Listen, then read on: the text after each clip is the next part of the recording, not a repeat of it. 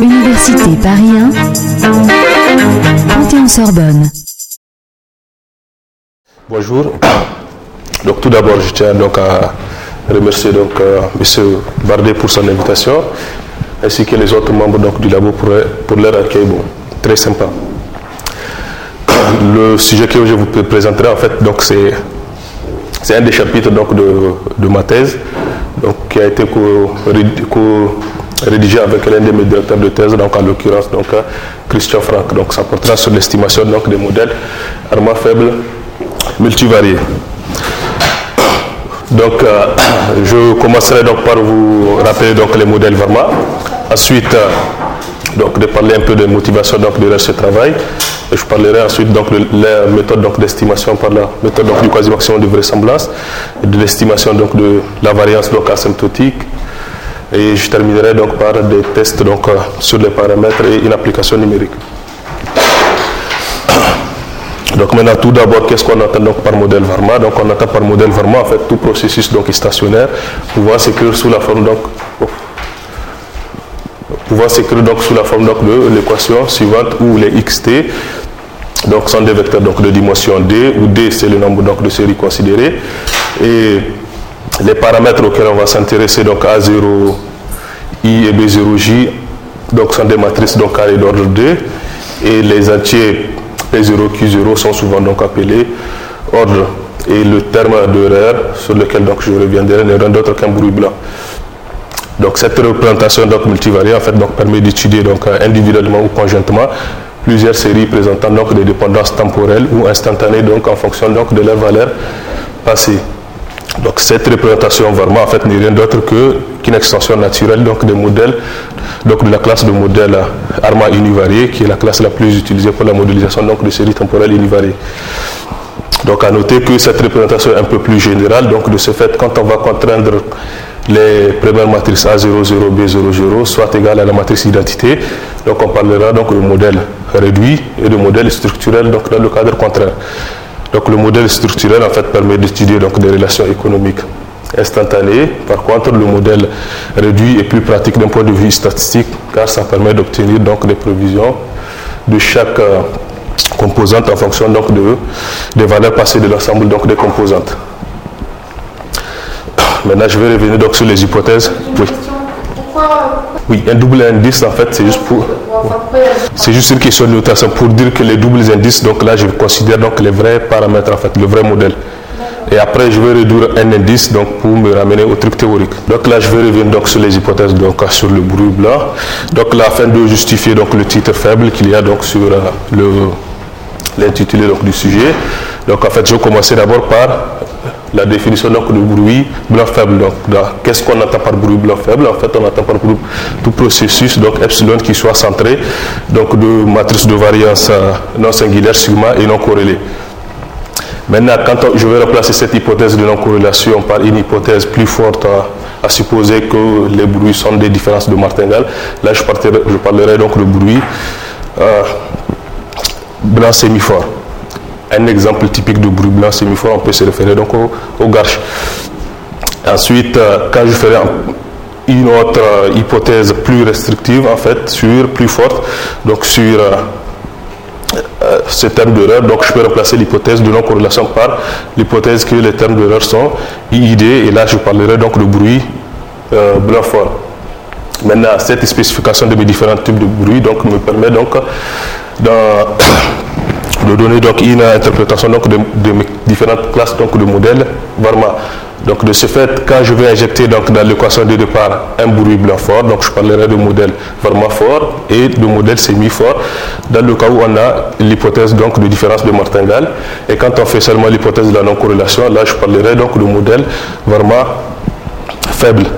Et là, vu que la distinction entre les différentes classe donc de modèle Varma n'est qu'une question donc d'hypothèse sur le bruit et du fait que euh, les hypothèses sur le thème d'erreur dans un modèle Varma faible est moins restrictive que dans un modèle Varma semi-fort ou faible, il est clair que la classe de modèle Varma faible donc, est la classe la plus générale, donc nous déduisons cette euh, relation.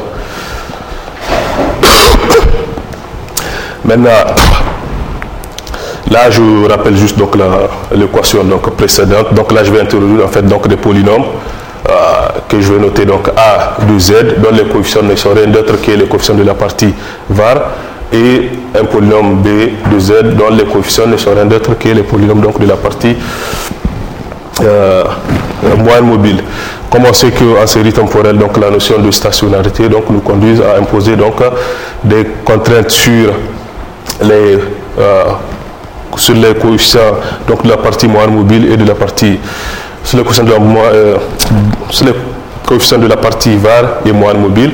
Donc de ce fait, je vais considérer d'abord que quand j'aurai le déterminant de A de Z qui a ses racines à l'extérieur du disque donc mon modèle peut s'écrire, donc mon XT peut s'écrire comme étant une combinaison linéaire donc des, des epsilon t et dans ce cas donc je parlerai que cette combinaison linéaire donc est une solution non anticipative ou causale donc de la représentation.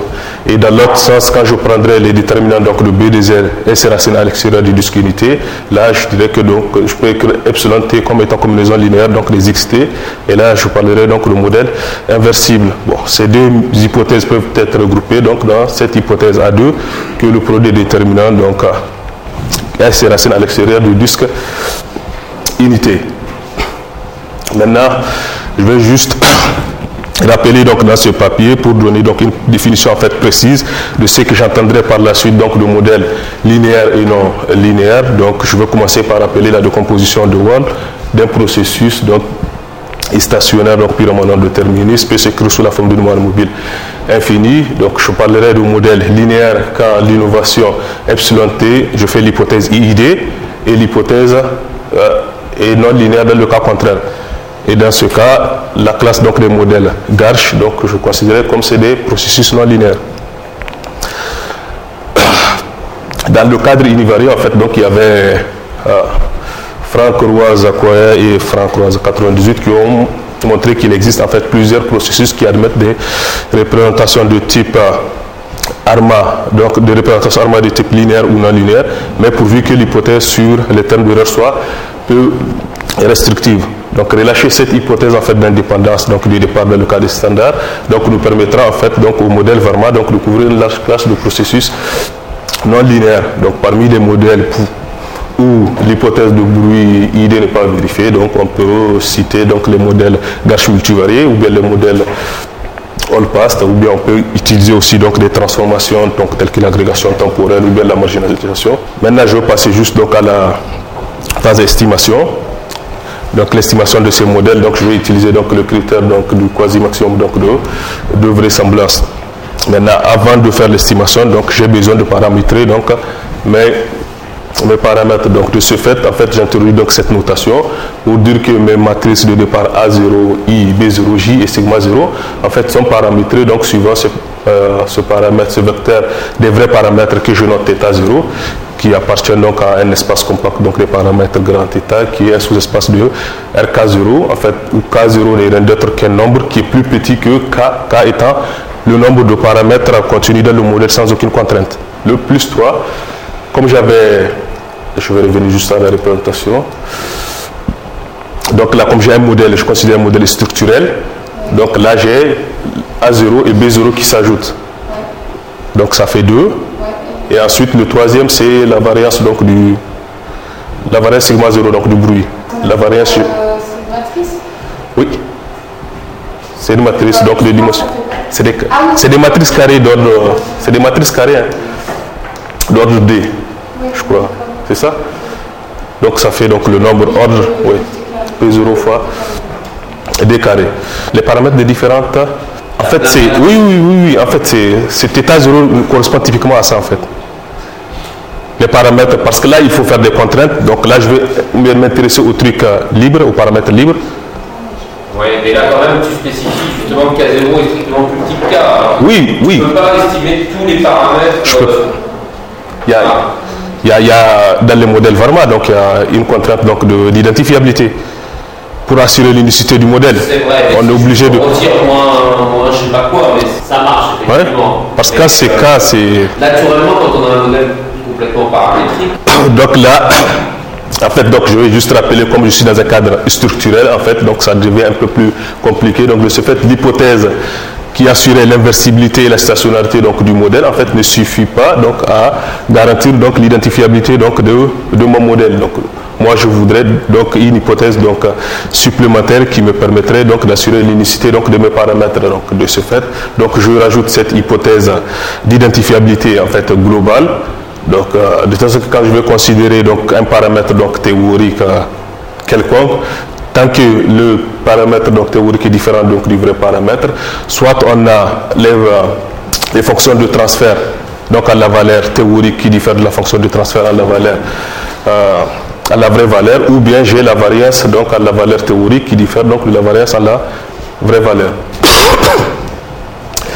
Maintenant, c'est juste l'une qu'il faut vérifier en fait. Donc on a une, si les deux sont équivalentes, ça je pas poussé euh, ma réflexion là-dessus, voir si c'est équivalent, mais je sais que quand l'une des deux est remplie, bon, j'ai l'identifiabilité donc du modèle dans le cadre structurel. Hein. Après, je ne vais pas essayer de pousser donc, l'étude, voir s'il y a équivalence entre.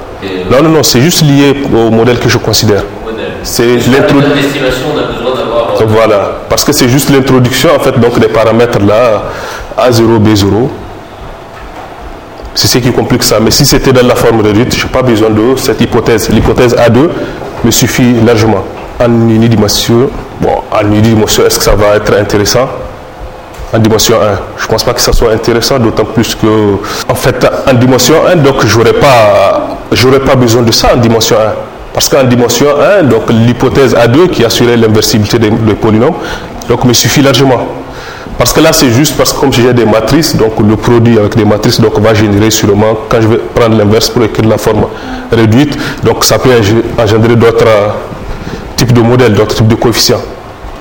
Donc c'est juste ça, c'est pourquoi j'ai besoin de cette hypothèse-là. Ouais. Il y a ça en dimension 1, mais c'est. Voilà, c'est toujours l'hypothèse à. Je sais pas, j'ai parlé d'une hypothèse qui assurait l'inversibilité, la, l'inversibilité et la stationnarité. Maintenant, pour. Euh, je réécris mon modèle en fait sous la forme. sous la forme réduite. Donc pour ça, il suffit juste que je m'assure que mon, euh, ma matrice A0 en fait soit non singulière. Donc je multiplie par l'inverse partout et j'introduis donc une, nouvelle innovation que je vais noter ET qui est égale à donc à A0 moins 1 B0, 0, donc epsilon t. Et là, en partant donc d'observation x1, x2, donc je définis récursivement donc ces variables aléatoires là par l'algorithme suivant où les valeurs initiales sont supposées nulles. Et maintenant, à partir de ces variables-là, donc je vais définir ma quasi-vraisemblance. Donc ma quasi-vraisemblance, donc, qui s'écrit sous cette forme, où mon sigma, en fait, E chapeau moins 1, ce n'est rien d'autre que la variance, en fait, donc, du, euh, de l'innovation que j'ai introduite, donc ET. Et donc ça va s'écrire sous cette forme. C'est quoi le Revenir où? Oui, c'est les ordres en fait. Là, comme je suis sur les trucs théoriques, bon, je préférais différencier pour dire que bon, pour un ordre donc théorique, donc P, PQ quelconque, voilà ce qu'on a. Les premiers modèles, c'est parce que je me dis, je suppose que je fixe donc euh, mes P0. Donc connu, là je connais le modèle P0, voilà la valeur EQ0. Mais là quand je mets P, ça veut dire que je suis dans les trucs théoriques, ou bien quand je mets un seul coefficient, je ne sais pas, j'ai eu, voilà, les B0, par exemple A0. Donc c'est juste une notation, c'est pour dire qu'en fait, ce n'est rien d'autre que A0, je ne sais pas, je n'ai pas introduit ça, A0, I, peut-être 2, mon paramètre. Donc, c'est un critère que j'ai trouvé défini comme ça, qu'on utilise pour estimer quasi-vraisemblance, parce que en fait, là, je ne travaille pas sur des erreurs ID, mais si je travaillais sur des erreurs donc ID gaussiennes, là, je parlerais de la vraisemblance. Mais dans le cas contraire, donc, je considère que ce n'est pas une vraisemblance, mais une quasi-vraisemblance. Donc, c'est un critère qui est défini comme ça et qui estime bien les coefficients. Donc, dans mon epsilon, en fait, là, je, les résultats là que je note, en fait, je considère donc le cas faible. Donc, ça veut dire que juste sur les erreurs, ce que je considère, c'est la non-corrélation. Sur les erreurs. Dans la vraisemblance, c'est toujours un produit, non? Donc, euh, là, cette variance-là, donc, ce n'est rien que la variance de l'innovation. C'est bon? Et là, à partir de cette euh, quasi-vraisemblance, maintenant, donc, je définis donc, mon estimateur, donc, θ n chapeau, qui n'est rien d'autre que l'argument qui maximise donc, cette vraisemblance ou bien qui minimise donc, le ln tilde que j'ai noté sous cette forme. En fait, euh, oui, comme si c'était Gaussian, mais C'était pas le but. Parce que quand c'est gaussien, là, je parlais de la vraisemblance. Donc, idée gaussienne, je parlais de la vraisemblance. Mais c'est un critère qui est défini comme ça, avec, euh, euh, comme étant la loi normale multivariée, en fait. Donc, on l'appelle juste euh, quasi-vraisemblance. Il est défini comme ça pour utiliser. Là, je ne connais pas la loi de mes erreurs, donc je ne connais rien sur mes erreurs. Donc, on l'utilise quand même pour. et qu'on voit bien qu'il estime bien. Mais juste ce qu'il faut savoir, ce n'est pas une vraisemblance que j'ai ici. C'est juste le critère qui est défini comme ça. En fait, oui, en fait, là, dans les cas faibles où je suis, moi, je mets dans un cadre où je ne connais pas la loi des erreurs. C'est ça les trucs faibles. Que tout ce que je connais, je fais juste que mes erreurs sont non corrélées. Oui, j'ai fait des simulations, je vais en arriver. Je vais revenir là-dessus, en fait. Je ne veux pas répondre maintenant. si ça ne vous dérange pas, je, je reviens après bon, vous montrer les types de bruit que j'ai considérés. Parce qu'il y a de la littérature, il y a des types de bruit déjà qui existent. C'est bon? Donc euh, là, à noter qu'en fait, dans le cadre univarié, cette méthode d'estimation a été déjà étudiée donc, par Franck Ezakoua en 2004, mais eux, ils ont considéré l'estimateur du moindre carré, donc d'un modèle Arma. Maintenant, une fois que j'ai mon estimateur, donc là, je vais m'intéresser à l'étude de, de ses propriétés asymptotiques. Maintenant, pour l'étude de ces propriétés asymptotiques, là, comme j'avais approximé donc, euh, mes études, là, je vais essayer donc de les approximer en fait donc par une suite de variables donc stationnaires et ergodiques. Là, je suis dans le cas faible. Les résultats que je lance. Donc sous cette hypothèse, en ajoutant donc euh, les trois précédentes euh, hypothèses, donc là j'arrive à avoir donc euh, la convergence presque sûre donc de mon estimateur donc θ chapeau ou θ chapeau est considéré comme étant une suite d'estimateurs du quasi-maximum de vraisemblance. Maintenant après la constance, je vais m'intéresser donc à la normalité asymptotique. Donc pour la normalité asymptotique, donc j'ai besoin donc d'hypothèses qui me permettent d'avoir donc un théorème central limite. Donc pour avoir un théorème central limite, d'abord, je vais considérer que le paramètre, le paramètre auquel je m'intéresse, donc θ0, n'est pas situé sur le bord de l'espace des paramètres. Donc je fais cette hypothèse que donc je, je vais considérer que l'espace donc de est à l'intérieur donc de l'espace compact donc des paramètres et ensuite, j'ai besoin d'une hypothèse en fait, qui me permettrait donc, de, contrôler donc, la dépendance temporelle donc, de mon processus donc, epsilon t, d'où je fais cette hypothèse A6 donc, avec donc, des existences donc, de moment d'ordre plus 4 supérieur un peu à, à 4 et que la somme infinie de mes coefficients donc, de mélange fort donc, soit finie. Maintenant, vu ça, donc, les conditions sont remplies pour avoir mon théorème central à limite. Maintenant, avant de passer au théorème central limite, mon modèle de départ c'était un modèle structurel que j'ai ramené sous la forme réduite. Donc comme j'ai ramené le modèle sous la forme réduite, donc il y a un changement donc, au niveau de mes paramètres. Donc de ce fait, j'ai besoin en fait d'une hypothèse d'identifiabilité, mais cette fois-ci qui, n'est pas globale mais qui est locale. Donc en état 0 qui me permettrait donc de dire comment en fait donc mes paramètres donc de la forme réduite sont structurés. Donc je définis donc cette matrice que je note mθ où je mets que les coefficients de la forme réduite.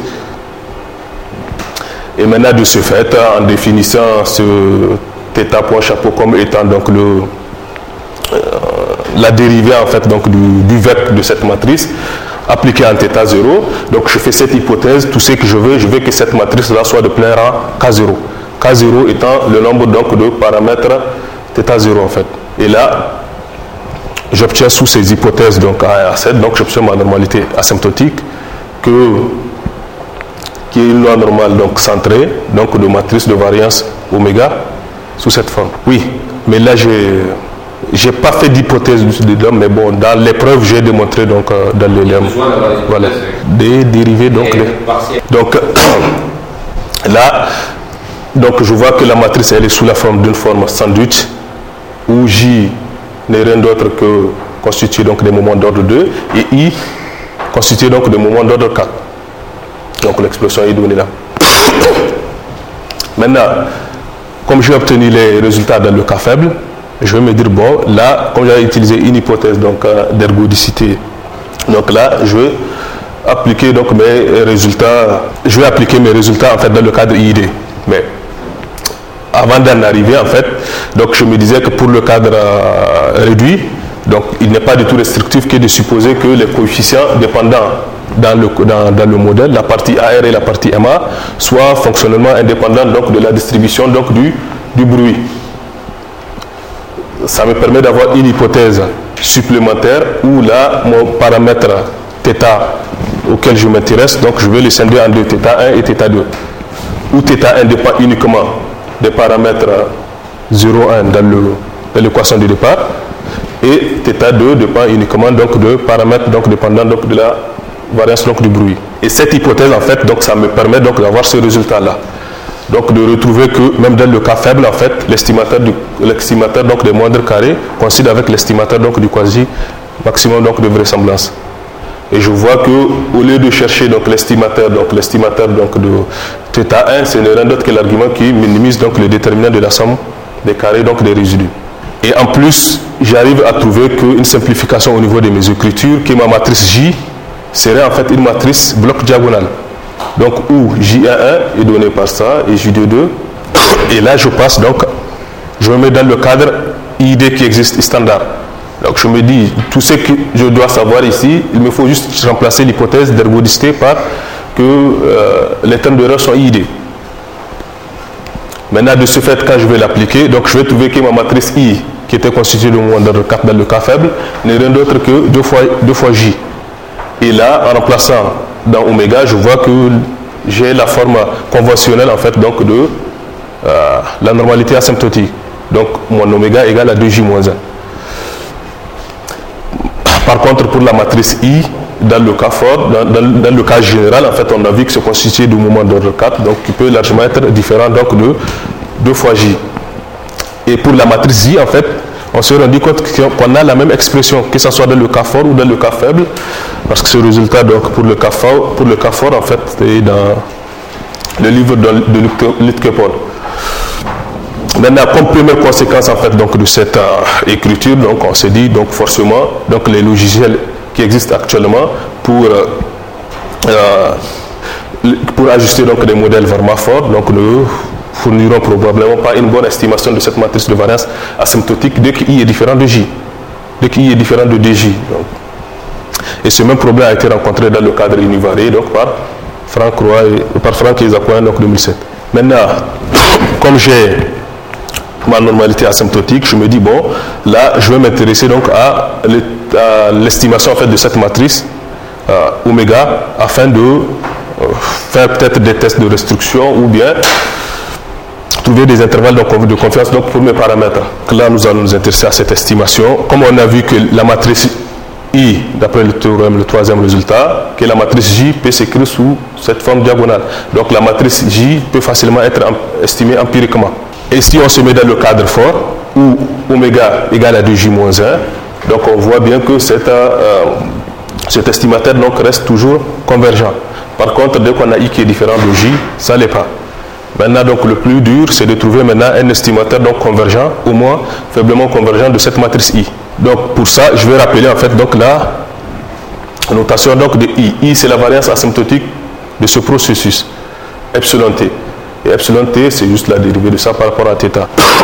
Maintenant, pour estimer cette matrice I, en fait, dans la littérature, donc, il y a généralement donc, euh, cette méthode d'estimation donc, dans paramétrie qu'on appelle souvent HAC, ou bien l'estimation donc, de la l'estimation paramétrique donc, de la densité, bon, que je vais noter SP. Moi, je m'intéresserai plus à la deuxième, mais je vais juste rappeler donc la première. Comme le epsilon donc n'est pas observé, donc là, je vais essayer de remplacer euh, peut-être quelque chose que je n'ai pas dit. Quand je note souvent, par exemple, epsilon t, en fait, ce n'est rien d'autre que epsilon t en, en θ 0. Donc, je me dis, comme c'est la vraie valeur, je peux considérer cette notation. Donc là, il suffit juste donc, de remplacer θ0 par son estimateur, avoir donc le θ chapeau, et de ce fait, donc, je construis l'estimateur donc, pour le i, donc, qui n'est rien d'autre que la moyenne pondérée donc, de ça, où les oméga donc, sont des pondérations. Donc c'est une méthode euh, semblable donc, à Andrews et Newey. Donc euh, après, je vais m'intéresser plus à là où j'ai euh, plus travaillé en fait donc sur la méthode donc de la estimation donc de la densité spectrale. Là, c'est une méthode qui a été introduite donc par Berck donc en 74. Donc il suffit juste que je considère en fait ma matrice I sur 2pi comme étant donc la densité donc spectrale donc évaluée donc à la fréquence nulle donc du processus stationnaire et en me basant en fait donc c'est un résultat qu'il y a dans Brockwell et Davis et en me basant sur l'écriture qui est là, il faut que je m'assure fait que mon processus epsilon que j'avais défini satisfait donc une représentation var infini où dans ce var infini en fait le, bruit n'est rien d'autre qu'un bruit blanc faible donc de matrice de variance que je notais sigma u. Maintenant à partir de là donc en posant juste le polynôme donc ce polynôme que je notifie chapeau de R, dont les coefficients en fait, euh, les coefficients en fait sont les coefficients donc de la régression donc du, euh, epsilon euh, t chapeau sur les epsilon t chapeau moins jusqu'à epsilon t chapeau à un R fixé et que la matrice donc de variance empirique donc des résidus donc de rien d'autre que je la note sigma u chapeau. Donc j'arrive en fait vu les conditions les hypothèses précédentes et les hypothèses supplémentaires donc à, montrer que cette cet estimateur donc converge faiblement vers ça. Mais là, juste peut-être ce que je vais peut-être noter, ici j'ai besoin donc d'hypothèses pour les preuves, j'ai besoin en fait de faire donc des hypothèses donc de mélange sur euh, le processus XT aussi. Et il me faut donc des existences donc de moment d'ordre 8 plus. Et il faut s'assurer aussi que la représentation var, que le déterminant, que ce soit un truc inversible, que le déterminant de de phi de, de z et ses racines donc à l'extérieur donc du disque. Maintenant, je vais m'intéresser donc à des tests donc de restriction donc sur les paramètres. Donc pour les tests de restriction, le problème c'est que I en fait c'est constitué de moments infinité parce que j'avais écrit avec l'écriture avec la covariance. C'est une infinité de moments d'ordre 4 en fait. Euh, dans, théorème, dans mon théorème, c'est ce que j'ai développé juste, oui, c'est ce que j'ai juste développé là. Voilà ça. Voilà. Parce que là, c'est le L c'est la vraisemblance, en fait, la quasi-vraisemblance.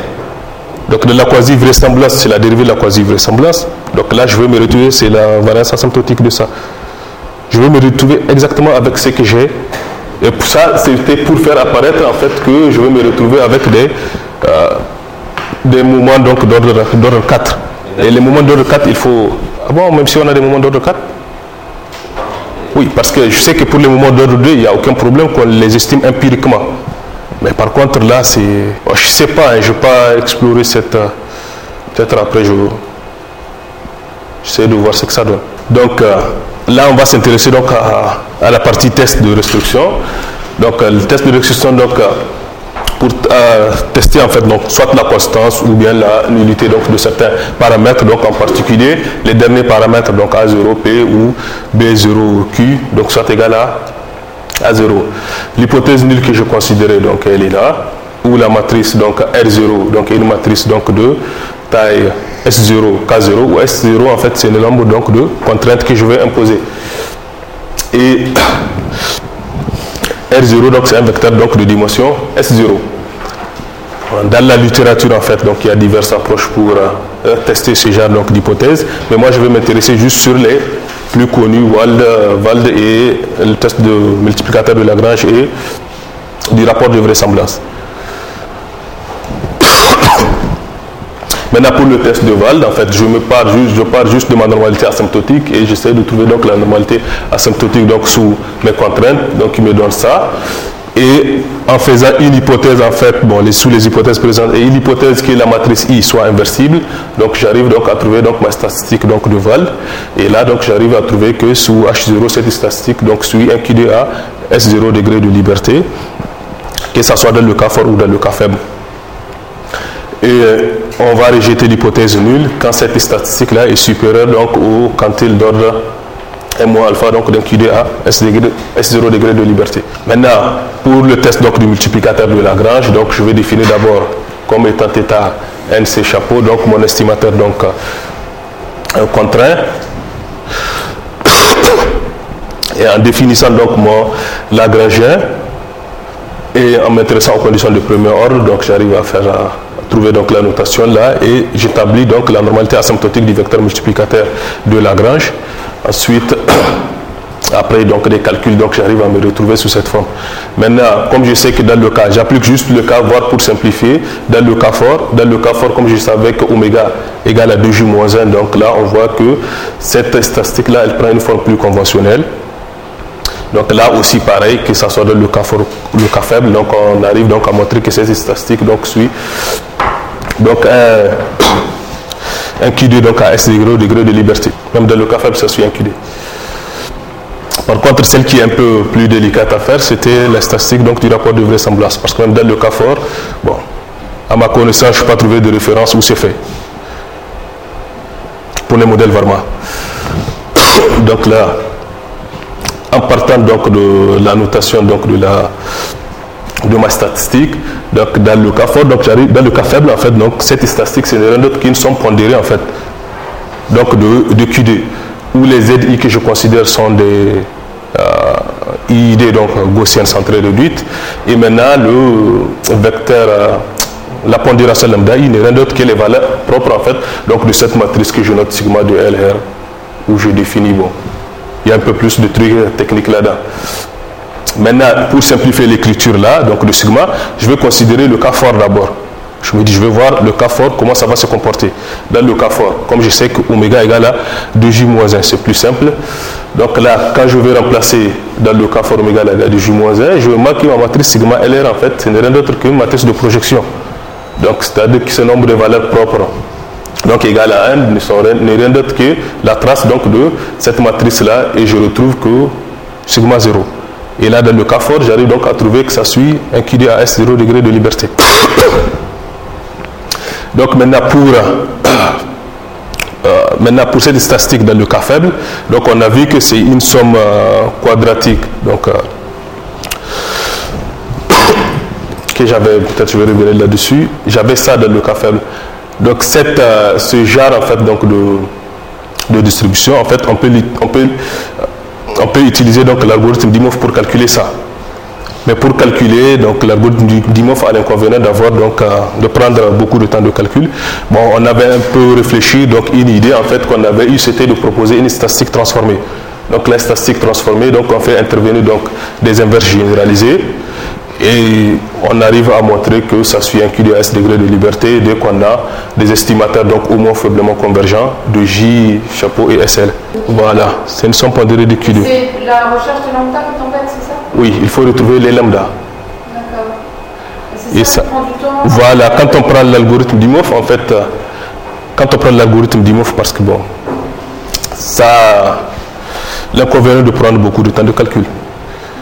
Et quand il y a une dépendance, c'est exactement parce que j'avais fait ça aussi pour les tests porte-manteaux. Donc j'arrive à montrer qu'au lieu que j'ai une pondération de tests porte-manteaux, mais là j'ai utilisé l'algorithme d'IMOF parce que j'étais obligé. Assurément déjà multivarié, il y a un temps de calcul. Ah, je ne sais pas, moi en tout cas l'application c'est pas ce que j'ai. Donc je ne sais pas ce qui, ce qui l'explique. De taille 2. De taille De taille 2. Bon, je ne sais pas si c'est le logiciel que j'utilise qui fait ça, comme je fais ça sur R et euh, cumulé de Fortran en fait. Donc là, je vais juste m'intéresser donc à l'application donc euh, numérique pour l'application numérique donc de ces résultats. Là, le modèle que je considère, je considère déjà un modèle bivarié en fait sous la forme échelon. Bon, je considère la forme échelon parce que pour la forme échelon, on sait que le modèle est directement identifié. Donc je n'ai pas besoin donc de faire donc l'identification. Donc les paramètres auxquels je vais m'intéresser, en fait, donc mon θ 0, en fait, ce n'est rien d'autre qu'un vecteur constitué donc de ces paramètres-là, A11, A122, B1, 2, 1 et B1, 2, 2. Maintenant, pour le cas fort, donc je, je suppose que mes termes d'erreur suivent donc une loi. I, sont indépendamment IID et gaussienne centrée réduite. Maintenant, pour répondre donc à votre question, pour le cas faible, en fait, je considère donc ce bruit-là. Donc epsilon t serait en fait donc un rapport de ces bruits où les états i en fait sont des IID gaussiennes centrées réduites. Donc c'est en fait ces genres de bruit donc ça existe déjà dans la littérature donc dans Romano et Tom qui ont fait des études sur ces genres de bruit. C'est un bruit faible. C'est un bruit faible. Juste, je prends le. état NT euh, sur état NT-1, je sais pas. État NT-1. Bon, là, j'avais mis 1, en fait, le 1 que j'ai mis, logiquement, dans leur définition, c'est ce qu'ils prennent. Moi, j'avais mis plus 1 pour m'assurer l'existence de tous les moments, en fait. Donc, avec ça, les résultats de la simulation, en fait, me montrent que les distributions des euh, premiers coefficients, donc A11, A1, 2, 1, B1, 2, 1, sont similaires, que ce soit dans le cas fort ou dans le cas faible. Par contre, pour B1, 2, 1, donc, la distribution est plus précise en fait donc dans le cas faible que dans le cas fort. Par contre, si je change de bruit blanc, j'ai changé de bruit blanc faible, toujours introduit par Romano et Tom. Cette fois-ci, au lieu de prendre le rapport, je prends le produit des, des. Et là, dans ce cas, j'aurai le même résultat, les distributions des deux premiers paramètres sont identiques, mais par contre, je trouve que le BN2 est plus précis dans le cas fort que dans le cas faible. Mais ceci n'est pas surprenant. En fait, c'est en, en par rapport aux résultats de Romano et Tom qui ont affirmé que pour ce genre de bruit, la variance asymptotique donc des autocorrélations en fait, donc de l'échantillon, peut être supérieure ou égale à 1. Alors que dans le cas fort, elle est égale à 1. Ça, c'est. Ils ont tiré une conclusion là-dessus sur ce genre de bruit. Bon, la illustration graphique, donc ça illustre exactement donc, ce que je viens de dire là. Phénomène réel, vraiment, je ne sais pas. Mais théorique, euh, oui. Parce que euh, je peux vérifier mes conditions de, de mélange dessus, ça. Je l'ai fait, je peux. Bon, après, je ne sais pas. Parce qu'en réalité, ce bruit-là, bon, c'est compliqué à montrer, mais c'est faible, mais en réalité, c'est des différences de martingale. Et ils disent que c'est des bruits faibles, mais. ouais, oui. Même, même le premier, on peut, mais c'est compliqué pour montrer ça. Pourquoi tu ne prends pas des, des garches Des c'est oui. C'est juste pour voir. euh, dans d'autres, si, oui. De semi-fort, parce que ça c'est semi-fort D'accord. c'est Oui, c'est semi-fort, oui. C'est semi-fort. Mais là, c'est juste pour détailler un peu plus, parce qu'il y en a qui disent, et Garche, euh, le ou c'est juste pour ne pas avoir ce genre de questions j'ai mis. Mais dans le papier, le but, c'était, en fait, de montrer qu'on peut aller au-delà. Mais le bruit qui correspond typiquement, en fait, c'était euh, un modèle all-past, par exemple. Quand on prend un modèle all-past, là, c'est faible, c'est pas des différences de martingale. Mais bon, j'ai essayé, bon, j'arrivais pas à, à bien identifier mes paramètres qui vont me donner. Bon, après, je, je ferai ça plus tard.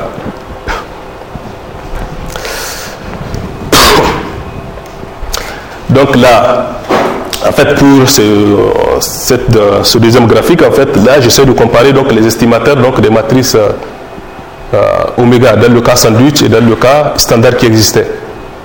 Donc sur les deux types de bruit. Donc là, on voit bien que pour le cas là, le premier c'est un bruit fort. Donc pour un bruit fort, on voit que la matrice de variance asymptotique qui existait, donc elle est convergente. Parce qu'en fait, donc, le, diamant rouge, en fait, ce n'est rien d'autre que la moyenne, en fait, donc, des, des mille simulations que j'ai réalisées, en fait, donc, de, du carré, donc, des résidus standardisés. Et dans le cas faible aussi, on voit bien que ça reste convergent. Mais dans le cas fort, parce que là, je considère l'estimateur sandwich, donc qui était J-1, I, J-1 dans le deuxième. Et là, on voit bien que les deux sont convergents, mais c'est plus précis dans le cas fort. C'est logique. Parce qu'on était donc dans le cas fort, c'est l'estimateur est construit pour le cas fort. Mais par contre, dès que je passe au cas faible qui est en bas, donc on voit bien que cet estimateur-là continue à être euh, convergent, le sandwich. Contre, le 2J-1 ne l'est plus, parce qu'on voit bien pour le troisième paramètre B1, 2, 2 qui causait des problèmes souvent plus précis quand on change de bruit. Donc on voit bien qu'il n'est pas du tout convergent. Maintenant, pour revenir, donc on s'est dit, bon, comme on avait vu dans les simulations, il y avait, oui, ça devrait do- donner, si j'avais utilisé J-1 comme des, simulations, en fait, j'ai considéré les moments d'ordre 4 donc dans les simulations, calculer, voir le comportement, en fait, euh, pour pouvoir les comparer. Donc, c'est ce qui fait que les deux sont convergents, c'est les propriétés qu'on avait découvertes, mais on voit bien que c'est plus précis là-bas qu'ici. Mais dès qu'on passe à là, c'est nettement plus précis dans le cas faible, et l'autre ne l'est pas du tout. Donc, c'est juste pour dire, en fait, la conclusion, peut-être je ne l'ai pas dit, pour dire que cet estimateur est plus robuste, en fait. I égale à I égale. Oui, I égale à 2J moins 1. I égale à, non, 2, I égale à 2, 2J. I égale, oui. Il y a des cas où on peut trouver que c'est vrai, que ça colle. Mais dès que c'est pas ça, c'est que donc on n'a plus. Donc là, on va tester le dernier paramètre B1, 2, 2 là. Faire des tests, voir dans quel cas il est. euh, on va le tester qu'il est nul.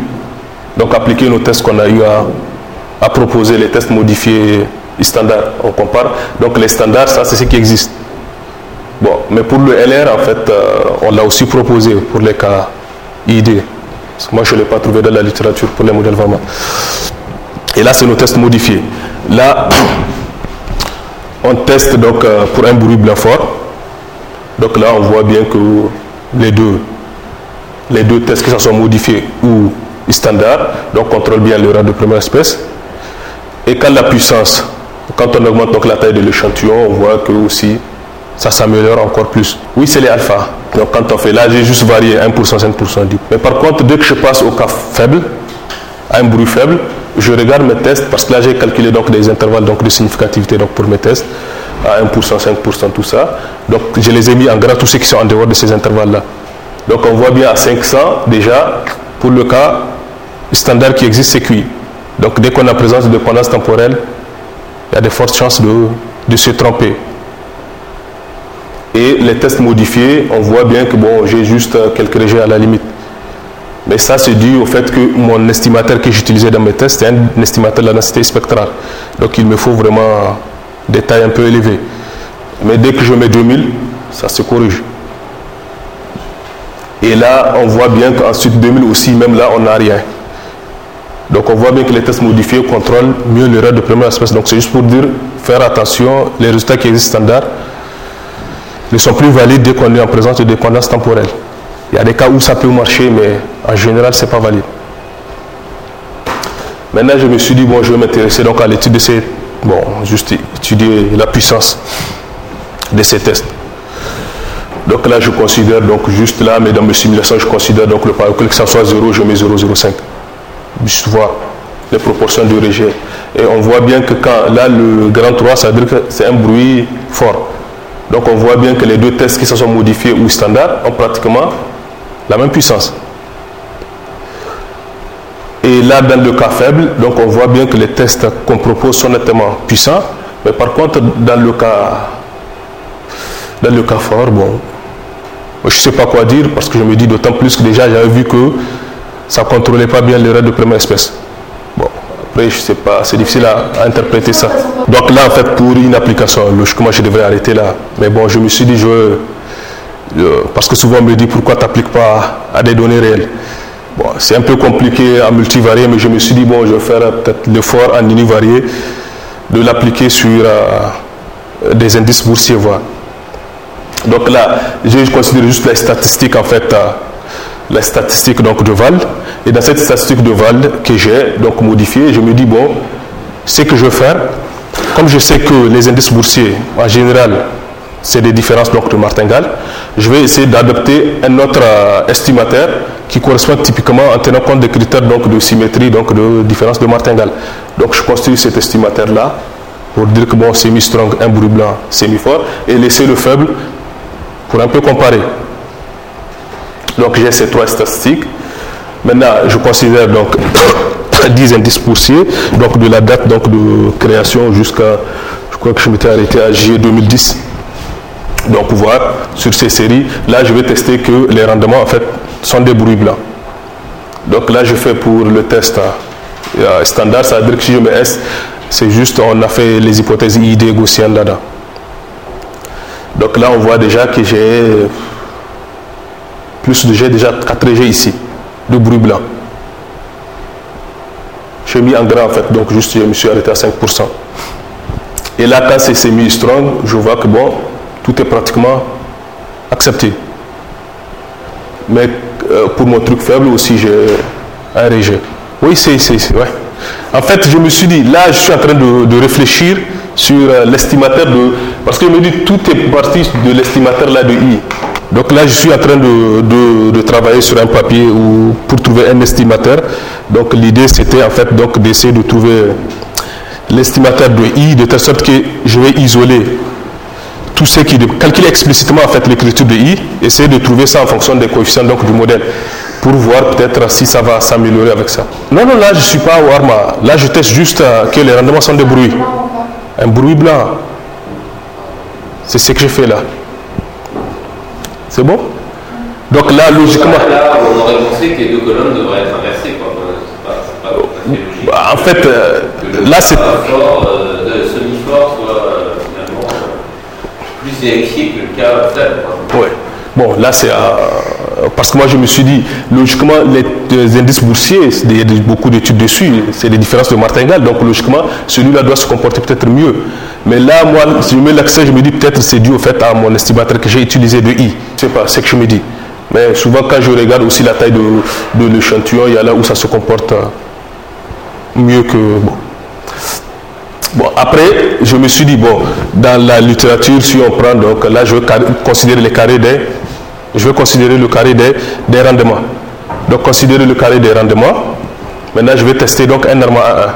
Parce qu'on sait que, bon, quand on prend des gâches, le carré, donc ça suit un normal PQ. Donc, comme la littérature, on dit que toujours ces séries financières sont modélisées par des gâches à 1. Donc, je vais tester un normal à 1. Et là, je vois bien, bon, il y a déjà, si je prends un l'alternative un normal 1, 2, et là, j'ai déjà, bon, quelques rejets pour le cas où je fais l'hypothèse forte. Et là, j'ai un rejet, et là, bon, j'ai trois rejets. Mais si je fais un normal 1, 3, donc je vois bien que là, il y a plus de rejets. Je me dis, bon, je fais un normal 2, 1 voie. Là aussi, il y a quelques rejets, même pour les trucs qui sont adoptés pour ça. Donc la question, c'était juste, on s'est dit, bon, dans ce cas, est-ce que le gâche 1 n'est pas surreprésenté? Parce qu'on voit bien en fonction de l'alternative, euh, les fréquences de rejet augmentent. Ça dépend de l'alternative. Donc on s'est dit, est-ce qu'on ne doit pas réellement euh, revoir peut-être le titre des gâches 1 qu'on prend pour modéliser les séries financières? Parce qu'a priori, on ne fait pas des trucs d'identification, on dit que c'est comme ça, ça marche, alors qu'on voit qu'on a suffisamment donc souvent de rejets. Donc la question reste ouverte. Je vous remercie de votre attention.